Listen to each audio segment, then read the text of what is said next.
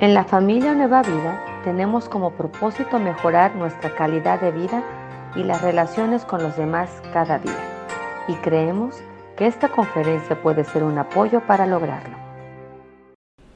Ok, pues bueno, vamos a iniciar con nuestra conferencia de hoy y, y la conferencia de hoy, si tomas notas, como normalmente les animo a que lo hagan, tiene por nombre bueno, pues ahí lo, alcanzarás a lo mejor a ver difuminado, dice Visión 2022. Estamos iniciando el 2022 y, tenemos que empezar a ver para dónde vamos en este 2022. Eh, el gobierno anda viendo qué va a hacer, ¿verdad? Muy seguramente con todas estas nuevas eh, este, situaciones que, se dispararon de la, de la enfermedad, de la pandemia.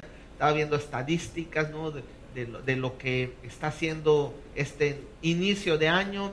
Algunas cosas se previeron, algunas cosas tal vez no se previeron, pero bueno, pues ya, ya estamos aquí y tenemos que empezar a, en el caso del gobierno, tiene que empezar a, resolver y en el caso de nosotros pues, tenemos que empezar a ver para dónde vamos en este nuevo año. Eh, yo veo las empresas, yo trabajo en una empresa, y, las empresas generalmente hacen sus planes, sus planificaciones, sus, sus proyectos, ¿no? De, lo que van a hacer durante todo el año. Eh, y, una de las cosas que utilizan mucho las empresas es algo que le llamamos visión o le llaman visión, no sé si lo has escuchado, pero en la gran mayoría de las empresas tú vas a entrar y en algún lado ahí de, la empresa hay un, cuadro que dice visión de la empresa y la visión de la empresa es esa. Hablan de visión, hablan de misión y bueno, este, la visión de una empresa es, es lo que más bien indica a dónde desea llegar durante un plazo. Una empresa dice, bueno, nosotros somos, no sé, Bimbo, Coca-Cola, Pepsi-Cola, Sabritas, no sé, X empresa. Y dice, nosotros queremos llegar aquí. Aquí estamos, queremos llegar aquí. Esa es nuestra visión. Y eso lo, lo tienen ahí la empresa y lo difunden o lo eh, enseñan y, lo, y animan a los trabajadores a que lo conozcan. La finalidad de las empresas al poner la visión, eh, según los que estudian sobre esto, dicen que es establecer un punto en la organización para motivar a los miembros y enfocar sus esfuerzos hacia ese objetivo. O sea, la empresa dice, estamos aquí y queremos llegar allá. Esa es, esa es la razón de poner la visión y por lo tanto es importante establecer estrategias para que todos trabajen en referencia a lo pactado en ellas y realizar la tarea bajo una coherencia, una organización y un éxito. O sea, la empresa dice, yo necesito que tú, trabajador, te comprometas para que podamos llegar y cumplir nuestra visión como empresa. Eso dicen las empresas. Ahora, hablemos de nosotros como seres humanos. Eh, generalmente siendo sinceros, nosotros no lo hacemos así.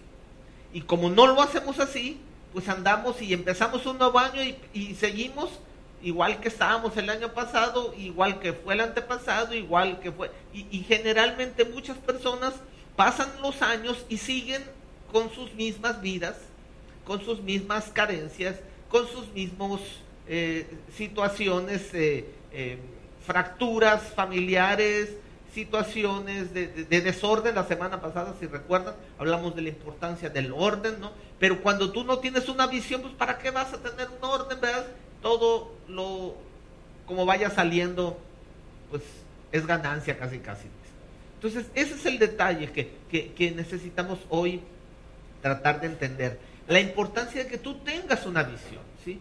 Y, y, bueno, te lo queremos compartir en base a lo que, por ejemplo, como familia, nosotros en, la familia Nueva Vida tratamos de establecer. O sea, ahora te voy a hablar un poco de lo que como familia Nueva Vida queremos hacer, pero te lo quiero mostrar de la manera que puedas entender que es algo que tú puedes llevar a tu vida. Si esto no es solamente algo de la familia o de la iglesia, no es algo que te puede, ¿por qué no decir, eh, interesar? Ojalá lo, lo puedas este, tomar y aplicar a, tu, a tu vida de manera particular. Ahora, es importante entender que, como les decía, si así como las empresas lo hacen, eh, lo podamos establecer en nuestras casas como familias y lo podamos establecer en nuestras vidas. Tenemos que tener visión.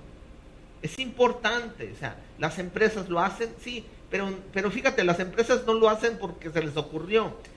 Hay una porción bíblica muy interesante que nos habla de la importancia de tener una visión. Y dice Proverbios 29, 18, lo hemos leído más de una ocasión. Esta es la versión, la nueva versión internacional, que es la que lo plantea con este término. Hay algunas partes de algunas traducciones que lo manejan de otra manera, ¿sí? Este, revelación, hablando, pero la versión internacional dice, donde no hay visión, dice así, el pueblo se extravía. Como les decía en otras porciones, o más bien otras traducciones, hablan de revelación, hablan de eh, otro concepto, pero al final es, ese es el punto, ¿no? El entender, ¿sí? Cuando no hay una visión, pues andamos extraviados. Si no sabemos a dónde ir, pues no vamos a llegar a ningún lado. Si tú te subes a un automóvil de estos que este, prestan el servicio, no como taxis, este, te subes al taxi y te va a preguntar el taxista. Generalmente, ¿qué te pregunta el taxista? ¿A dónde quiere ir, verdad? Y entonces que tú le digas, que te diga el taxista a dónde quiere ir y tú le digas, pues no sé, a dónde sé, a donde Dios quiera. Yo creo que te va a bajar, el taxista va a decir, este cuate viene con alguna droga, con alcoholizado o algo. ¿eh? ¿Cómo se va a subir un taxi sin saber a dónde quiere ir? ¿sí? Eh, tú vas a la central de camiones y, compras un boleto y le dices, señorita, me da un boleto. ¿Y, a dónde? Pues no sé. Pues no sé, a dónde sea la voluntad de Dios. No, no, usted dígame, tiene que decirme a dónde para darle yo su boleto. O sea, tú tienes que saber a dónde te quieres ir cuando vas a la central de autobuses, cuando te subes un taxi. Y yo diría, y, te tienes, y tienes que saber a dónde vas a ir ahora que está iniciando el 2022. ¿A dónde vas a ir? ¿A dónde quieres ir? ¿A dónde quieres llegar? Para que puedas llegar a algún lado. Porque si no tienes ese entendimiento, si no tienes esa visión, pues muy probablemente no vas a llegar y vas a llegar, ¿sabes a dónde? Al mismo lugar donde llegaste el año pasado, que probablemente fue al mismo que llegaste el antepasado y así.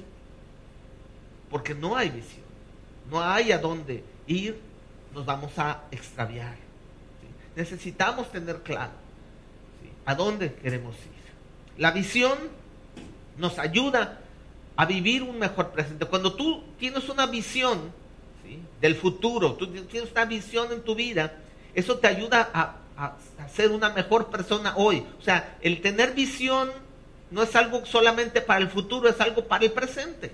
Cuando tú tienes la visión clara, una visión clara, eh, en ese momento tú pues vas a tener, ¿por qué no decirlo? Una, un presente más, más adecuado. Si por ejemplo, un atleta, su visión del atleta es competir en las Olimpiadas. Ok, pues si él quiere competir y le falta un año para la competencia, tiene que planificar su año de entrenamiento, tiene que planificar su alimentación, tiene que planificar sus, sus descansos, tiene que, o sea, o sea, no solamente el atleta planifica los entrenamientos, también planifica los descansos, planifica las, las terapias de, este, para que su cuerpo se vaya rehabilitando y, bueno, y todo eso lo, llevan porque hay una visión. Sabe para dónde quiere ir y entonces empieza a vivir el hoy de acuerdo a la visión que tiene mañana. Y así lo tenemos que entender nosotros también. Sin visión vamos a vivir sin, sin orientación. Vamos a vivir, ¿por qué decirlo? Sin esperanza. Si no tenemos una visión del futuro, muchas veces vamos a tener la tendencia de vivir en el pasado. Cuando no tenemos la visión del futuro, vivimos hablando solamente o viviendo solamente del pasado, de la nostalgia. ¿Cuánta gente yo conozco que vive de sus vidas pasadas? Y su presente es hablar del pasado. Es que cuando yo tenía 20 años, es que cuando yo era joven, es que cuando yo era, y está bien, y las memorias son importantes, y, las memorias son, y los recuerdos nos ayudan en momentos, y, y, nos dan pues, ¿por qué no decir momentos de alegría en alguna ocasión, cuando tú te sientas y, tomas las fotos? Nosotros ahorita andamos viendo, eh, ah, vamos a mudarnos de casa y estamos viendo algunas cosas y, nos, y salen las fotos y, ya te quedaste con la foto. Ah, mira, cuando mi niño tenía tanto tiempo y cuando de esto. Pero no podemos vivir, ¿sí?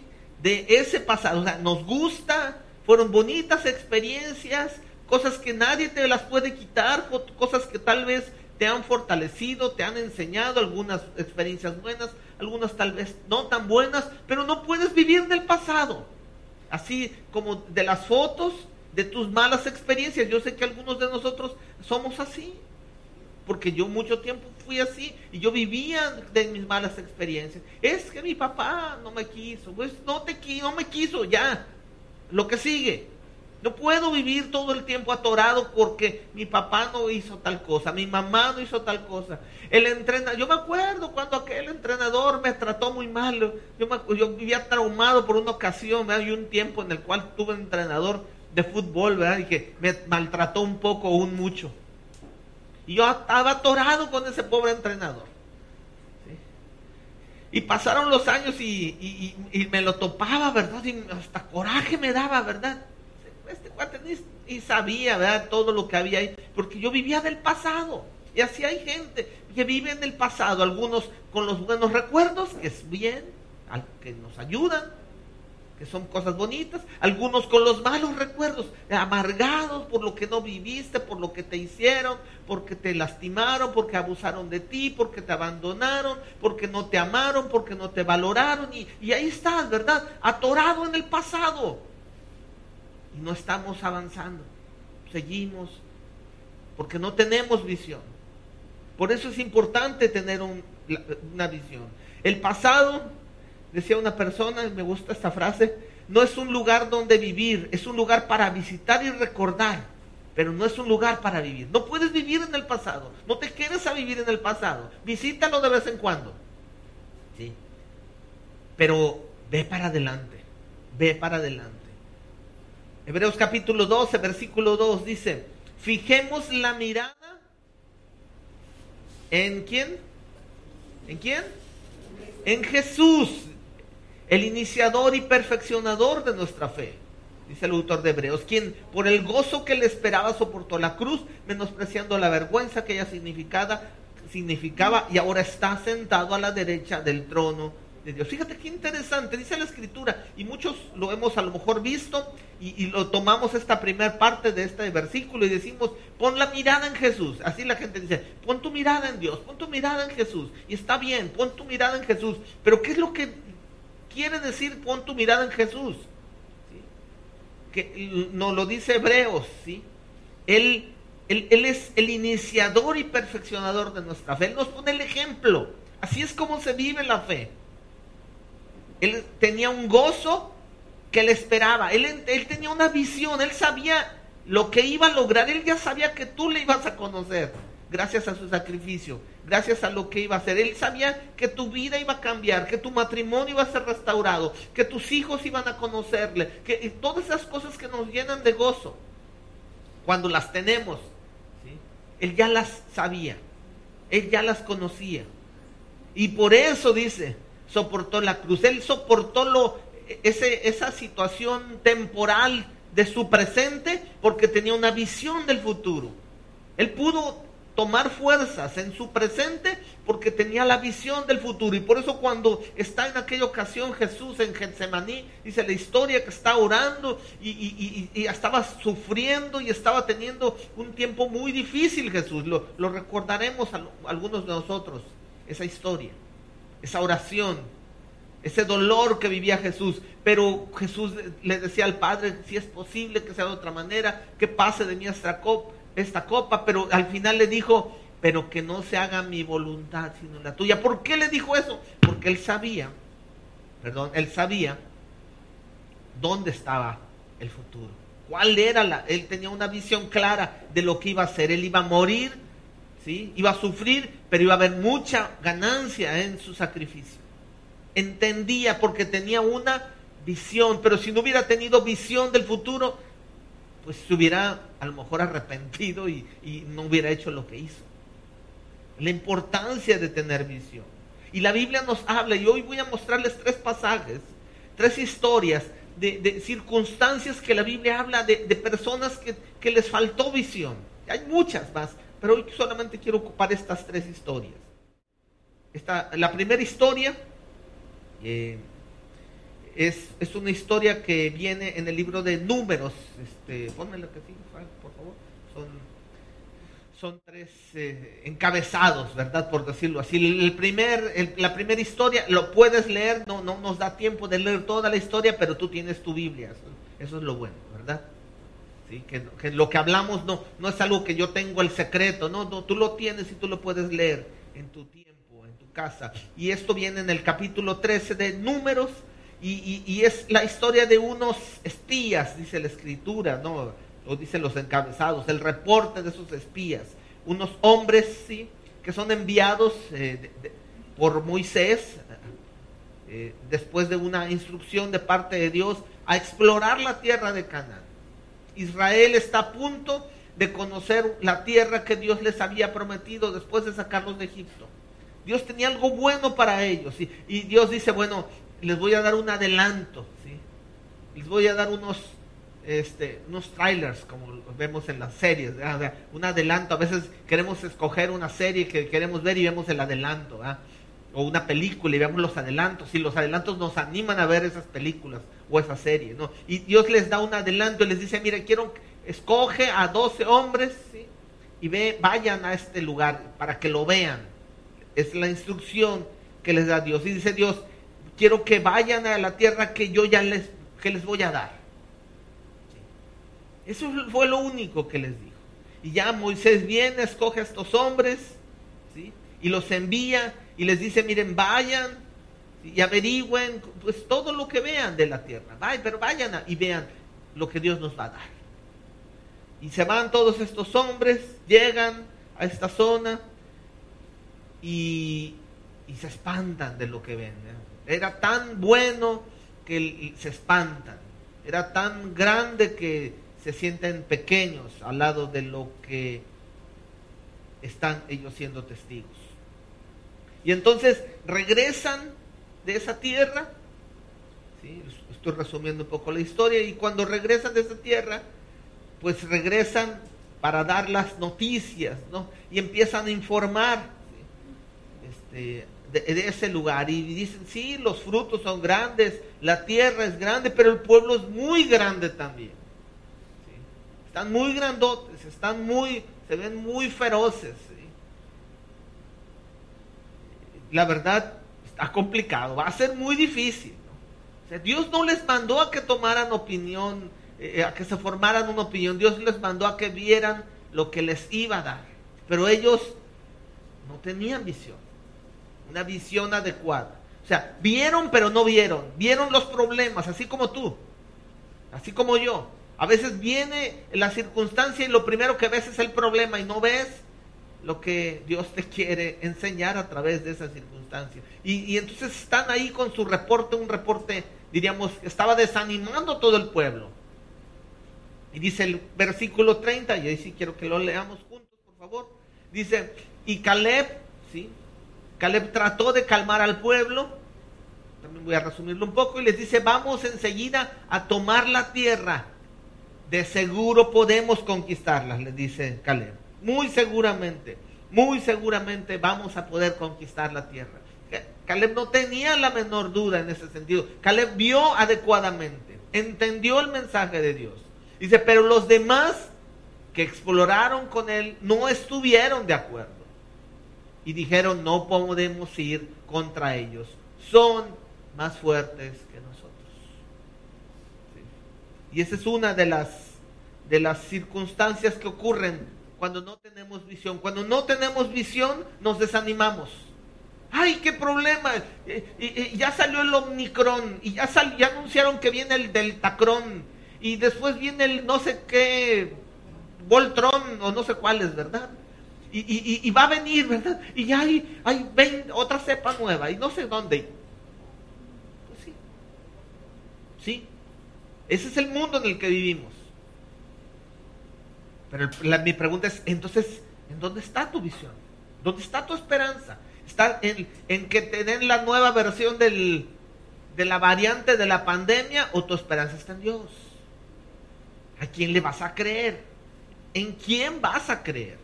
Y muchos de nosotros estamos al pendiente y nos, nos despertamos queriendo saber cuántos se murieron ayer. A ver, a ver, ay mira, ya se murieron tantos. Y ya, ya se infectaron tantos. Y, porque las noticias están así, dándote esa información y está, están esperando que tú consumas esa información, los medios de comunicación. Y en vez de que te pares en las mañanas y que escuches lo que Dios tiene para ti, estás escuchando lo que es el caos del mundo en el que vivimos. ¿Sí? Nadie dijo que iba a ser fácil, pero Dios te prometió darte la victoria. El punto es, ¿qué vas a escuchar? ¿Qué vas a ver? Cada día, cada mañana. Yo estoy tratando cada mañana de enviarles un, un devocional. No sé cuántos de ustedes lo vean o lo lean. Yo sé de algunos que sé que lo leen, porque cuando no se los mando ya, ya me están pastor, no va a mandar, Y hoy no me van a mandar. Quiere decir que es importante para ellos. Y para mí es un compromiso. Y, me tengo que esforzar de ver, de buscar material adecuado y, adaptarlo y, estar dando un mensaje cada día, cada día, cada día. Porque yo sé que cada día necesitamos esperanza. Y eh, ahora este año iniciamos algo y, no sé si ya lo están viendo. Este, estoy eh, animándolos a que tomen un, reto, como le llaman los jóvenes, un challenge. ¿Y cuál es el reto, el challenge de este año? Es leer la Biblia todo este año. De Génesis, Apocalipsis, hoy en la mañana se me pasó, discúlpenme, no se las mandé. Al ratito les mando lo de hoy, porque si no mañana es doble. Pero cada día la idea es que leamos algo. Ahora, ya lo hicimos más fácil. Ya no lo tienes que leer, ya nada más lo tienes que escuchar. Ahí está, es una aplicación. La pones, le des play y solita. Te sientas y, te la leen y te la platican, ¿verdad? Y dramatizada, ¿sí? Me gusta mucho esto porque y agrega un, un elemento, ¿no? Este, ambiental, ¿no? Y, alguien lee y le dice la escritura, la que la fe viene por el oír, entonces, ok, yo creo, el estar escuchando y leyendo la palabra va a fortalecer nuestra fe, y ahí está, ahí está en una aplicación de un celular que creo que casi todos los que estamos aquí tenemos. Sí. Y si alguien no tiene, bueno, diríamos, esa es, es, es a lo mejor la excepción pero la gran mayoría, hasta los niños, tienen celulares. Y la idea es, tienes la aplicación y la pones todos los días. No tarda ni 20 minutos porque es, una, es, una, es un plan para hacerlo entre 15 y 20 minutos. Todos los días. ¿Sí? Es una herramienta. ¿Para qué? Para que contrarrestes a esto que todos los días estás escuchando. cuando escuchamos las noticias, deberían de cambiarle. Son las malas noticias del día. Todos los días hay malas noticias. Pero hay buenas noticias. Hay buenas nuevas. Están a tu alcance. ¿A quién vas a escuchar? ¿Cuál va a ser tu visión? De acuerdo a lo que alimentes más. Si tu visión es fe, vas a hacer este 2022 un año en el cual tu fe va a crecer, tu vida va a crecer. Pero si todo, si este año sigues teniendo la misma actitud del año pasado, vas a tener los mismos resultados del año pasado. Y yo no sé tú, pero yo quiero un mejor 2022 que un 2021. Y necesito hacer cambios. Y hoy entiendo, necesito buscar más lo que Dios tiene para mí. Los espías no vieron lo que Dios tenía para ellos, vieron lo que el mundo tenía para ellos. Y por eso te digo, deja de estar viendo lo que está alrededor y empieza a ver lo que Dios tiene para ti. Porque si no, te vas a perder y te vas a perder la bendición de Dios. ¿Y qué pasaba con esos hombres que, en ese momento de crisis dijeron, estábamos mejor antes? Y empiezan a reclamarle a Moisés y le dicen, no, no, oye, tú, nos, tú quieres que nos maten. ¿Moisés quería que los mataran? Moisés quería más bien Dios quería bendecirlos, pero, ellos, pero nadie dijo que iban a ser bendecidos con los brazos cruzados, tenían que luchar. Y tú y yo a veces queremos la bendición de Dios sin luchar, sin esforzarnos, sin leer la Biblia, sin reunirnos, sin poner en práctica lo que la palabra de Dios dice. Pues no, difícilmente va a ser así. Y este pueblo creció y tuvo una mentalidad de derrota, de miedo. Y este pueblo se perdió la bendición. Yo no quiero que tú te pierdas la bendición del 2022, pero está en ti, no está en mí. Te voy a dar todas las herramientas. Como familia vamos a hacer todo lo posible para que tengas herramientas, para que este 2022 sea un año de crecimiento, de bendición. Tú vas a tomar la decisión. Siguiente historia, dice la, historia bíblica. Eh, bueno, se conoce esta historia como eh, de esos discípulos que van en camino a Maus, un poblado. Después del tiempo de crucifixión, algunos recordarán, lean toda la historia, Lucas capítulo 24. Y ese día dice la escritura que iban dos de los discípulos de Jesús camino a, un pueblo llamado Emmaus, un pueblo que estaba a 11 kilómetros de Jerusalén. Iban caminando, iban hablando de lo que había sucedido. Acababa de morir en la cruz Jesús. Y ellos van caminando. No, todavía no, todavía no. Ahorita se los ponemos. Iban caminando. Y, entonces van ellos eh, hablando de lo que está ocurriendo y, no entendían muy bien porque ellos tenían una visión o tenían una, expectativa sobre Jesús. E, e, ellos esperaban que Jesús fuera el que eh, un gobernante, ¿verdad? Que iba a cambiar su situación social, política, así como los mexicanos todos los años que vamos a votar pensamos que el gobernante es el que nos va a resolver el problema.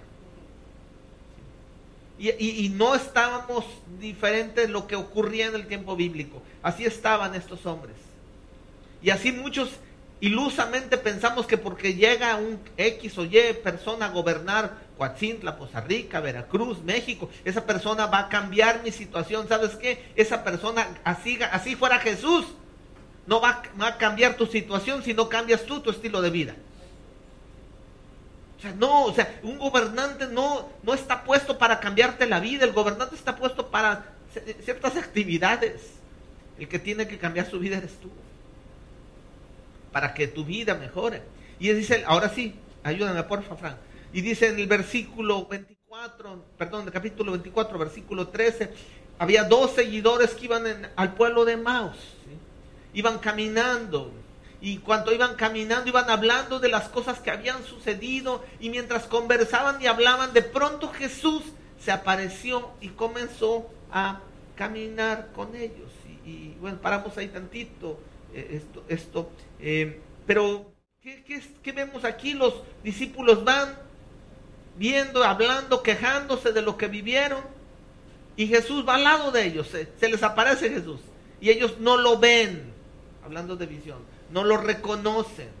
Su visión estaba en los problemas, en, las decepciones, en las altas expectativas. Yo siempre, bueno, no siempre, de un tiempo para acá, este, aprendí algo y, lo, lo, comparto.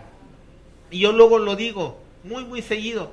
La gente no te decepciona, tú te decepcionas por ponerte altas expectativas. Es que me decepcionó fulano de tal. Es que me decepcionó fulano. No, no, la gente no nos decepciona. Somos nosotros los que ponemos en la gente altas expectativas. Pensamos que tal persona va a ser un buen trabajador y, no resultó. Pensamos que esa persona va a ser el amor de nuestra vida y nunca nos va a fallar. Y a lo mejor sí es el amor de tu vida, pero es un hombre, es una mujer con errores y virtudes. Pensamos que este trabajo va a ser la solución de nuestras vidas y no, es un medio, pero la solución de tu vida no es un trabajo, no es una casa, no es una persona. Y tú y yo ponemos a la felicidad nombres, ¿sí? Y queremos que hombres nos den la felicidad. No hagas eso, no, no, no le pongas tan alta carga a tu esposo, a tu esposa, a tus hijos, creyendo que ellos te van a llenar. No, Dios no nos dio hijos para que nos satisfagan nuestras necesidades. Nos los dio para que seamos guías, les cuidemos, les estorbemos en ocasiones. Y están estos discípulos decepcionados porque ellos esperaban un gobernante y ya se les había muerto su ilusión. Se les había acabado la esperanza y van ahí quejándose y Jesús escuchándolos. Haciéndose como que no sabía y ellos le empiezan a platicar. Y entonces dice la escritura que Jesús les, les empieza a hablar. Y les empieza a, explicar el propósito de Jesús. Y, y dice, y quiero que me pongas el siguiente versículo, dice esta porción, versículo 31, y de pronto, ¿qué pasó? se les abrieron los ojos y lo reconocieron. Y en ese instante Jesús desapareció. De pronto se les abren los ojos. Y después se dan cuenta y dicen, oye, iba con nosotros, ni cuenta nos hayamos dado. Los discípulos caminaron como Jesús, con Jesús, pero no tenían visión del plan de Dios.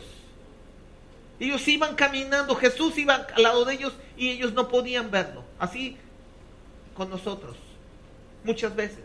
Hemos caminado y hemos pensado que estamos solos y Jesús va con nosotros. Hay hasta por ahí un poema que yo creo que muchos han leído, de, las huellas, de, la arena, algo así dice, ¿no? Esa historia, ¿no? Y habla de la historia de un hombre que supuestamente este, le reclama a Dios, ¿sí? Porque lo dejó en los momentos difíciles y dice esa historia que Jesús le dice, pues es que cuando ves esa una sola huella, no es que iba solo, es que yo te iba sosteniendo, yo te iba cargando. Jesús nunca nos deja solos. Y tú puedes ir caminando con Jesús y no reconocerlo. Mira, tú puedes llevar años caminando en la fe y no reconocer lo que Dios tiene para ti en tu vida. Hay gente que se la vive metida en la iglesia y nunca conocen a Dios, nunca conocen a Jesús. Todo el tiempo se están quejando.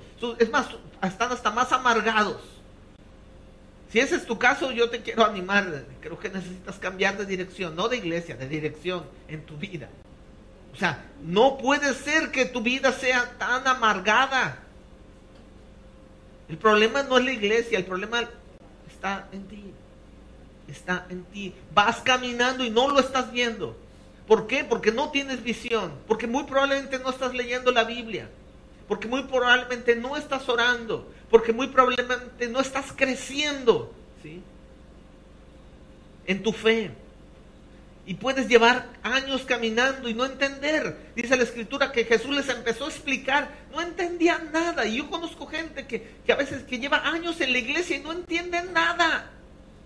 Y cada vez que hacen, toman decisiones, digo yo, esta persona, de veras, se me vinieron dos, tres eh, pensamientos, ¿no? De personas que yo luego las veo que hacen cosas, cada cosa que digo, esta persona no ha entendido nada y lleva en la iglesia toda su vida. Qué triste. Y espero que no sea tu caso, tú que nos estás viendo en casa. Pero, pero así ocurre. Hay gente que está en el camino, pero no entiende quién va al lado de ellos en el camino. Y es por falta de visión. Por falta de visión perdemos la bendición, por falta de visión perdemos la relación con Dios, con Jesús. Tercera historia. Dice la, dice la Biblia, y cuenta la Biblia de, un, de, un, sirviente, de un esclavo, dicen por ahí algunas versiones. Este, pues vamos a llamarle un asistente, si, si el comentario de sirviente, pues lo ves como a lo mejor este, clasista, dijeran. Ahora, que todo, a todo le ofenda a mucha gente. Este, bueno, vamos a hablar que era un asistente. El asistente del profeta, el asistente de Eliseo. Se llamaba Jesse. La historia viene en Segunda de Reyes capítulo 6. Y, la historia habla acerca de, pues de, una, ponme, no me acuerdo cuál versículo, con cuál inicio ahí. Segunda de Reyes, ah, ok. Cuenta la historia que eh, un ejército va a atacar a, Eliseo. Y entonces este ejército viene con todo. Quieren matarlo. Y ponme el, versículo que, que, tenemos ahí, Frank. Dice, del versículo 14 al 17 más o menos, dice, una noche el rey de Aram envía un gran ejército con muchos caballos y carros de guerra para rodear la ciudad. Y entonces dice, al día siguiente, cuando el sirviente del hombre de Dios se levantó temprano y salió, había tropas, caballos, carros de guerra por todos lados. Y este hombre se expresa y dice, Señor, ¿qué vamos a hacer? Cuando dice Señor no está hablándole a Dios, está hablándole a, pues su patrón, por decirlo así, ¿no? al jefe, ¿no? a Eliseo. Y le dice, ¿qué vamos a hacer ahora? Le grita este joven Eliseo. Y Eliseo le contesta, no tengas miedo. Hay más de nuestro lado que del lado de ellos. Y él no entendía eso. Entonces Eliseo ora y le dice, Señor, abre los ojos de este joven para que, ¿para que qué? Para que vea. Fíjate, otra vez, siguiente. Y dice, así que el Señor abrió los ojos del joven y cuando levantó la vista, dice, vio una montaña alrededor del liceo, estaba llena de caballos y carros de fuego. Estos caballos y estos carros de fuego que Jesse vio no eran caballos, digamos, este, normales, eran, eran ayuda de parte de Dios, eran ángeles, era un ejército celestial. Este hombre eh, veía una crisis, eh, estaba lleno de temor, producto de las noticias que vio así como tú ves y como tú lees cada día. Y, cuando tú ves tantas noticias y cuando tú lees tantas cosas, terminas atemorizado. Por eso les digo, no que no lean noticias, no que no vean noticias. Yo te animo, antes de ver las noticias, ve lo que Dios tiene para ti. Porque si tú solamente ves noticias, vas a estar como la gran mayoría de las personas están hoy. Y tú platicas, mira, vas a donde quiera que vayas, el tema es muerte, la pandemia. Hace unos años, no sé si se acuerdan, cuando hubo mucha inseguridad en nuestra región, tú llegabas a la casa que llegabas y ¿qué, decía todo el mundo? Oye, que, ya levantaron a no sé quién, que ya secuestraron a no sé quién, que ya a, cuál le pidieron dinero y que ahí lo mataron. Y y a donde quiera que llegabas, no sé si se acordarán, esa era la historia. Antes de otra cosa, ¿ya te enteraste? ¿A quién matar? ¿A quién secuestrar? y secuestros, muerte, ta, ta, ta. Ahorita eso ya no, lo platicamos tanto. Ahora es otra. Y, y, a que no sabes quién se enfermó. Y no fue a la iglesia por eso. Y, yo no sé si estará en el hospital. Yo creo que le falta fe. Y ahí estamos, ya. Hablando Del, del que se enfermó, del que no llegó. Fulano de tal no está llegando a la iglesia. Porque le tiene miedo. Y, todo el, tema, el tema, el tema. ¿Cuál es? La pandemia. Todo mundo es el tema. Y dice uno, ah, otra. Hagamos otra. Pero pues no hay otra, porque pues dice la escritura, de la abundancia del corazón, ¿qué cosa? Habla la boca. ¿De qué más vas a hablar? Si no de temor, si todo el tiempo estás escuchando de muertes, de enfermedades, de eso. Pues, de eso vas a hablar. Pero en vez de eso, si tu, si tu corazón lo llenas de visión de parte de Dios, tú vas a ver otras cosas, tú vas a hablar otras cosas y te vas a sentar en una mesa y vas a terminar hablando de otras cosas. Ayer nos invitaron a una boda. Este, me gustan las bodas, se los he dicho y se los ha dicho a mi esposa. Y, y, no, no que me gusten por, por la fe, por lo que es, este, por ir a la boda, sino por, por lo que significa una boda, por, por lo que es tan hoy tan triste que hay tan poca gente que se quiere casar. Hoy, hoy gente joven no se quiere casar. Hoy gente no quiere empezar planes de, familia y, saber que gente eh, sigue creyendo en el matrimonio. A mí me gusta y, a mí me anima porque yo creo en el matrimonio. Yo creo en el, en el que la gente haga compromisos. ¿sí? Y, nos sentamos y, estábamos y, ya estaba, había unas personas ahí en la mesa y, el tema, ¿verdad? Y no sé quién está enfermo. yo, eh, esposa y yo platicando, ta, ta, ta. Al rato una de esas personas este, cambió la conversación, nos habla con nosotros y empezamos a hablar de, les puedo asegurar, de otra cosa muy diferente. Y, nos preguntó algo y le contestamos. Y, llega un momento que mi esposa le contesta algo a esta mujer que, que nos empezó a hablar. Y, dijera mi esposa, yo no sé qué habilidad tengo en los últimos tiempos y le contó su vida en tres patadas, vea sus situaciones que ha tenido, y mi esposa animándole a poner esto con lo otro, dándole una palabra. Este, la gente necesita hablar, la gente necesita tener esperanza, pero la gente necesita tener alguien que les hable de algo distinto a que cuántos enfermos hay de COVID este año. Y, empezó a hablar mi esposa con esta persona y animándola y, esta señora muy, pues diríamos, yo la vi muy, muy atenta a lo que estábamos hablando. Y yo puedo entender la gente, la gente necesita tener esperanza.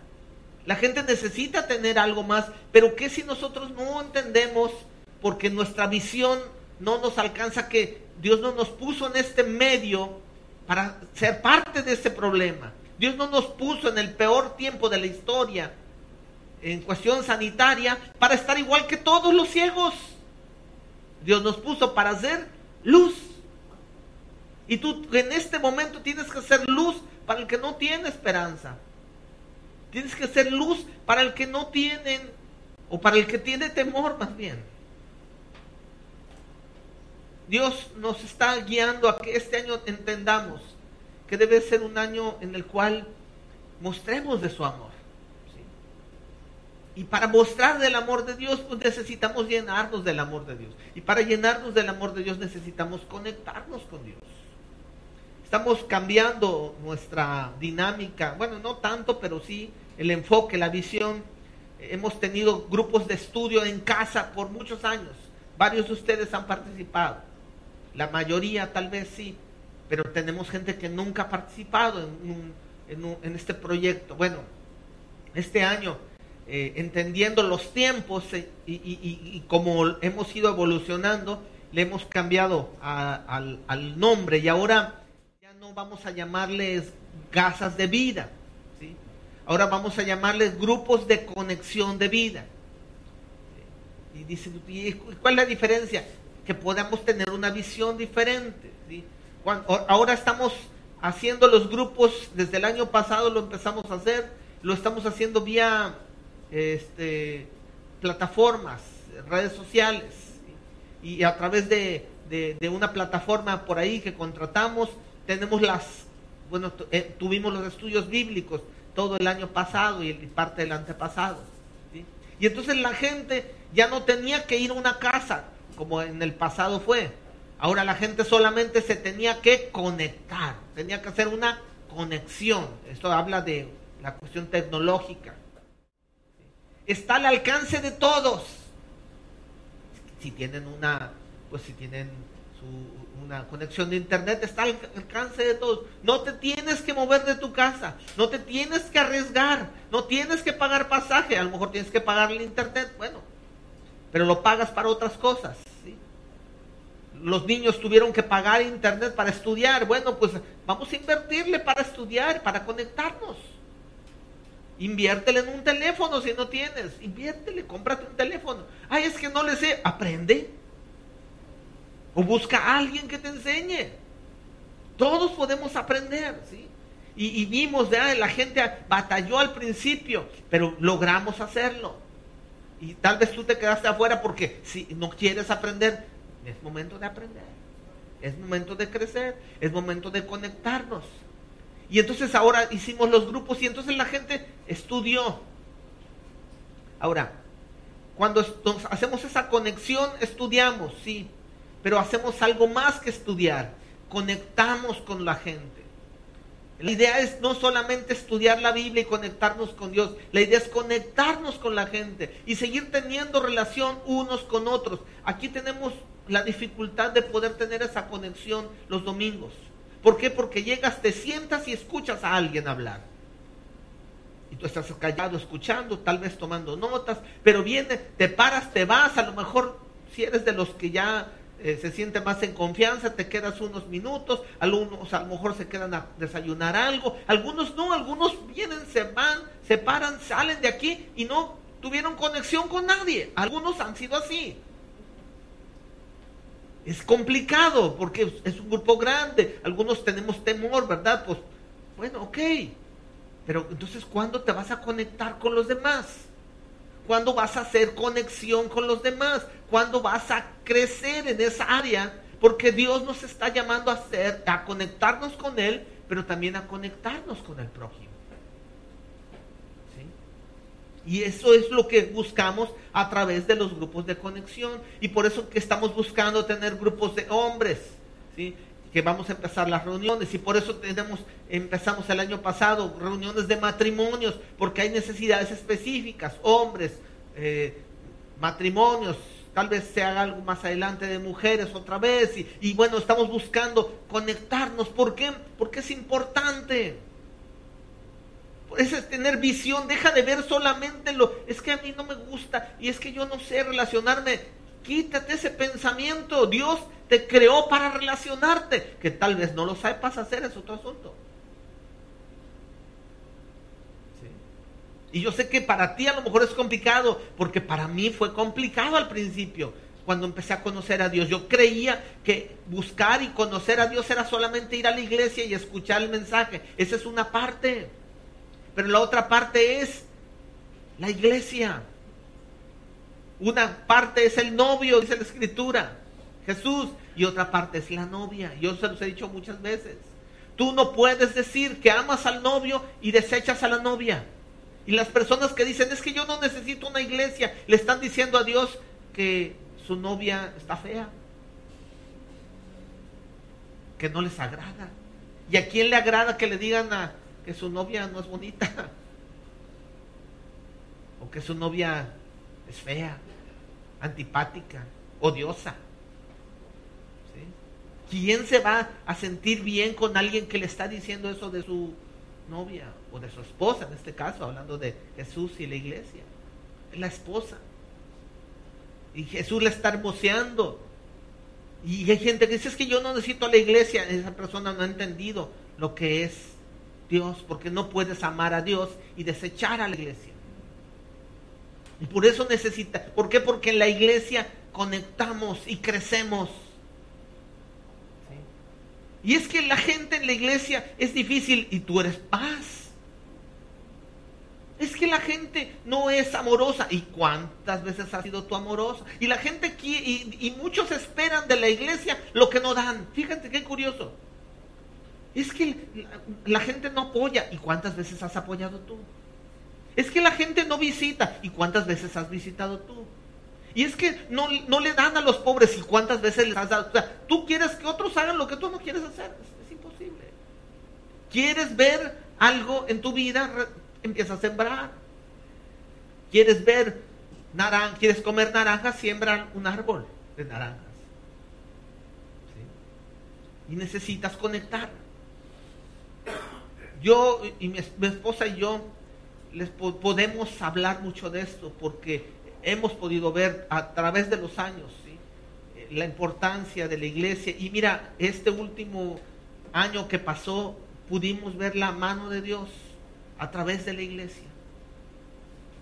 Cuando el año pasado, hace un año ya enfermamos, ¿quién estuvo cerca de nosotros? ¿Saben quién estuvo cerca de nosotros? La iglesia. Hubo gente de nuestra familia que ni siquiera se acercó. Se preocuparon, pero de ahí no pasaron. Así como cuando tú te preocupas por lo que pasa en la televisión. Ay, mira, y no haces nada, nomás te preocupas. Y hubo mucha gente de mi familia que se preocupó, pero no hizo nada por nosotros. Pero hubo gente de la iglesia que nos dio de comer. Un mes nos dieron de comer. Gente de esta iglesia. Y yo se los agradezco infinitamente. Y, este, y, fue muy gratificante ver gente llegando y nos llevaban plato para, para nosotros. Y, comimos y, tuvimos que comer durante eh, todo ese tiempo. Y gente que nos socorrió y gente que nos visitó. Y hubo gente que nos, que nos compró medicina.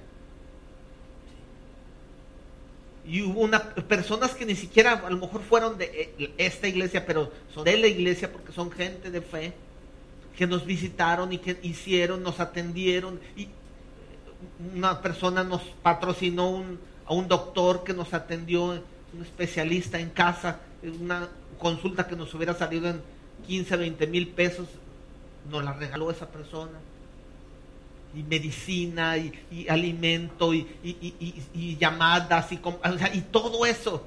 ¿Gracias a qué? Gracias a la gente. Yo no sé qué hubiera sido de mí y de mi esposa y de mi familia si no hubiera sido por la iglesia. Pero lo que sí te quiero decir es, yo no sé en tu caso si a ti te vaya a pasar eso, si vas a tener la misma respuesta.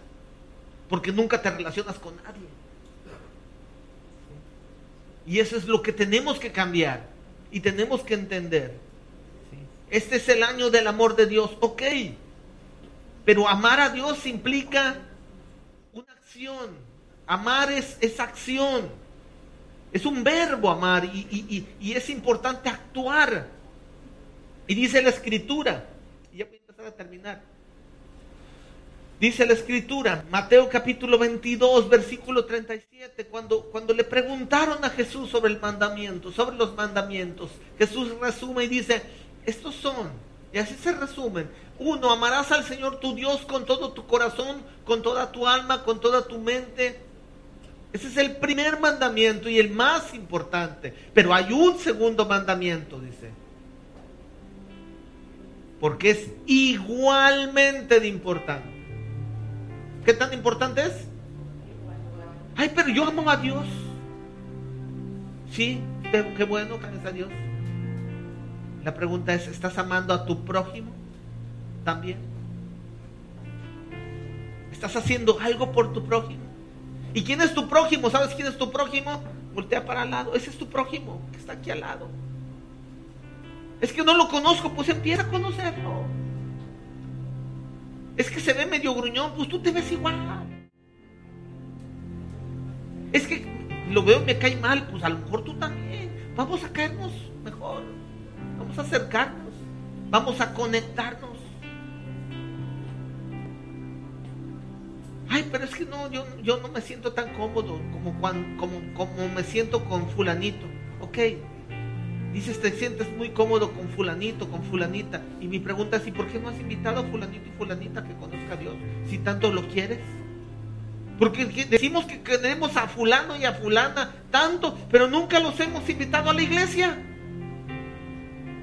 Tú no lo quieres tanto. Tú no quieres tanto a una persona si no se lo muestras.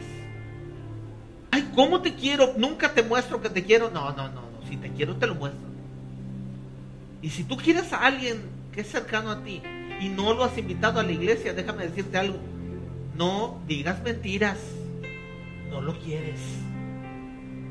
Porque si lo quisieras, quizás lo mejor para su vida. Y si nunca lo has invitado a la iglesia, no quieres lo mejor para su vida. Invítalo, invítala, que conozca a Dios. Vamos a iniciar, estamos iniciando el 2022. Mira, te la voy a poner así de fácil. Una visión para este año es que podamos mostrar nuestro amor a Dios mostrando el amor al prójimo. ¿Y cuál es la tarea? Una persona. Una persona que digas, mi, mi visión es que este año yo voy a invitar a una persona a estar cerca de Jesús, a caminar con Jesús. A lo mejor esa persona puede venir aquí presencialmente, a lo mejor no, a lo mejor está en otra ciudad. Bueno, la vas a invitar a que se conecte a las reuniones, la puedes invitar a que se meta a un grupo de estudio. O sea, tenemos gente estudiando los grupos que ahora van a ser los grupos de conexión de vida de otras ciudades. O sea, no necesitan vivir aquí. Si no tienes a nadie aquí cerca, no necesitas vivir aquí. Pero vamos a buscar a alguien. Invitarlo a que se conecte los domingos, invitarlo a que se conecte en las reuniones de estudio. Y si es un matrimonio, invitarlo a que se conecte, si podemos hacer eso también de manera remota. O sea, buscar, conectar a alguien, a Dios, y mostrarle así el amor de Dios. Eso es una visión. Deja de estar viendo lo que otros no hacen y empieza a ver lo que tú puedes hacer. Y aquí, mira, tan fácil como la matemática. En un año, en un año, si cada uno de nosotros se comprometiera a hacer esto con una persona, no te estoy diciendo dos, tres, diez, una persona. Es mucho una persona. Es imposible que una persona, que trabajes con una persona, que vayas por él, que lo invites, que lo recojas en su casa. Estaba haciendo eh, esto hace un, bueno, en la noche, escribiendo y me estaba acordando, ¿no? Este, ahorita veo allá atrás a Efraín. Efraín, yo tengo años de conocerlo por el trabajo. Él estaba llegando a una iglesia, después por algunas circunstancias deja de llegar y un día platico yo con él y, lo invité. Y, yo sé que Efraín estaba así con esa lucha, situaciones que pasaron. Y yo iba por Efraín, bueno, aquí está, iba por él a su casa. Y fui por él no una vez, varias veces. Y llegaba a veces y, pues yo sé que estaba empezando a conectarse, ¿verdad? Y yo sé que a lo mejor pues, pensaba si sí, si no. Pasaron los meses y yo, no dejé de insistir y de buscarlo y de invitarlo. Y ya después ya empezó a llegar, con, me acuerdo se trajo primero creo que a Irán. Y ya luego se trajo a Kiki y, Carmen después dijo, no, pues aquí está mi familia y aquí estoy. Y ahorita están aquí, son, son parte muy importante de la iglesia. Pero que si yo lo hubiera visto y hubiera dicho, ah, pues, busca a Dios. Pero no hago eso, tal vez tuviéramos una familia menos en esta iglesia. Y no digo que fue porque yo soy tan buena persona, no, simplemente yo me di cuenta que tenía que hacer algo ahí de eso.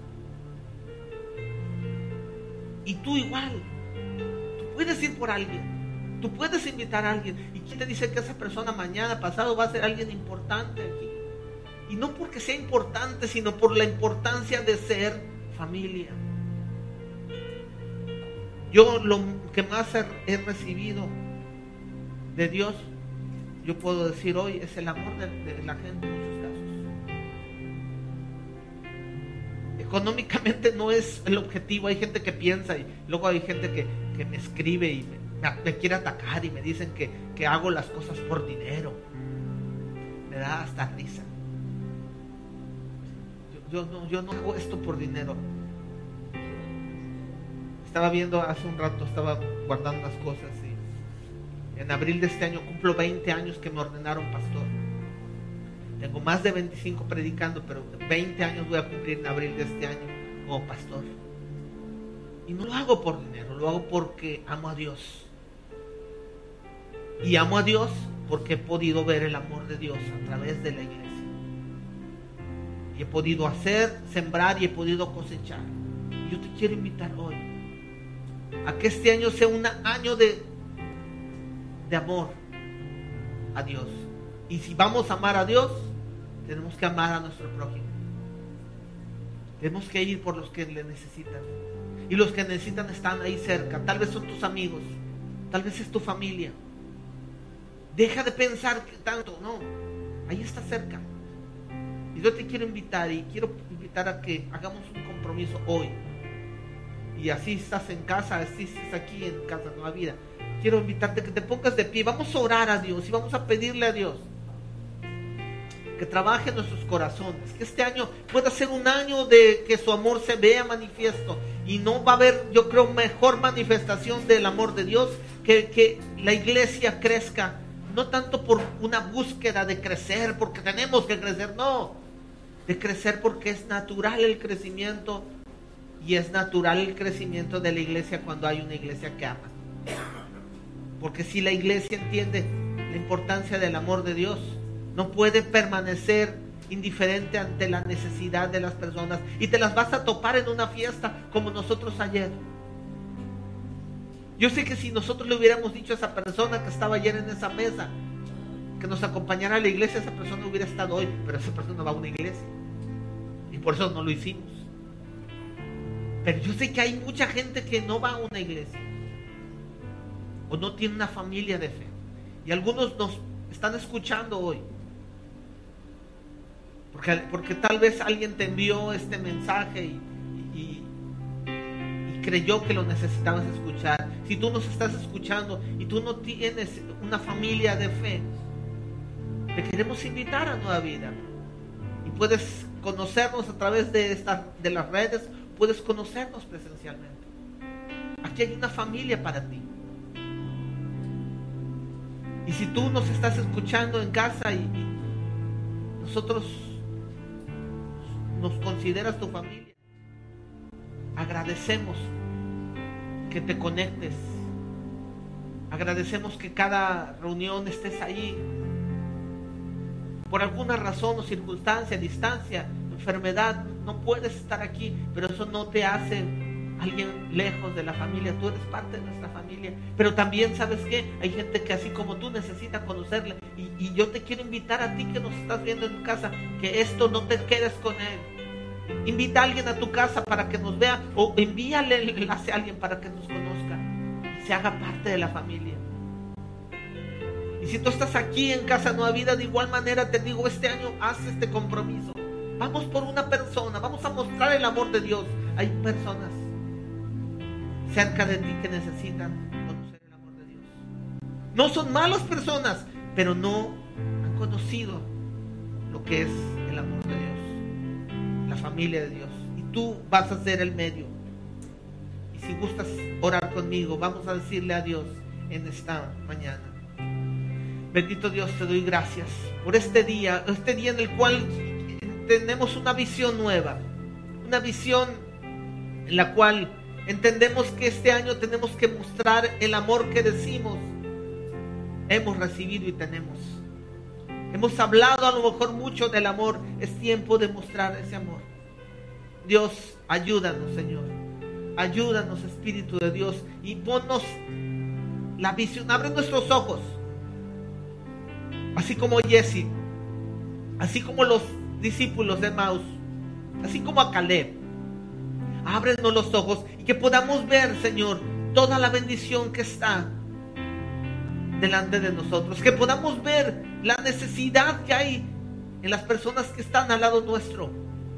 Que dejemos de ver nuestros problemas y que empecemos a ver que lo que pasamos es para nuestro crecimiento y para que personas que similar a nosotros pasen, puedan tener una opción como nosotros la tenemos, que eres tú, Dios. Señor, muéstranos a esa persona, a, esa, a ese hombre, esa mujer, ese matrimonio, que tú quieres que seamos el medio para que te conozcan y conozcan de tu amor. Muestra, Señor, que no estemos a gusto si no empezamos a buscar a esa persona y a invitar a esa persona. Y nos va a rechazar tal vez y tal vez nos va a ignorar, pero nosotros vamos a insistir y vamos a trabajar. Y hoy nos comprometemos. Dios, muéstrale a tu pueblo, muéstrale a cada hombre y cada mujer que está aquí, que está en su casa. Muéstrale a esa persona que necesita conocer el amor de Dios y que este año lo va a conocer. Creemos, lo confesamos con nuestra boca y lo creemos en nuestro corazón. Que este año personas conocerán de tu amor a través de nuestras vidas.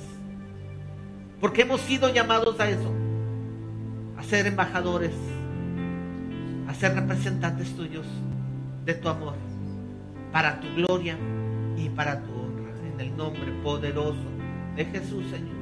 Amén y amén. Y ahí está la tarea, familia. Y está para ti que estás en casa y está para ti que estás aquí en casa Nueva Vida. Empieza a orar. ¿Quién va a ser? En unos días te voy a preguntar, ¿ya tienes a la persona?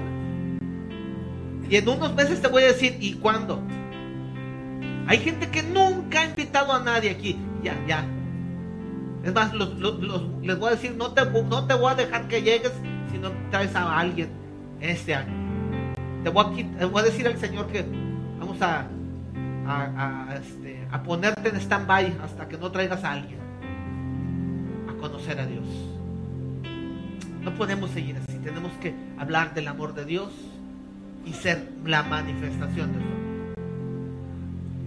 Familia, nos vemos muy pronto. Tú que estás en casa, nos despedimos. A los que están en casa nos estamos un minuto más. Nos vemos la próxima semana. Tenemos tarea familia para este año. Tenemos una visión. El amor de Dios es el año del amor de Dios y lo vamos a manifestar en la tierra. Nos vemos muy pronto.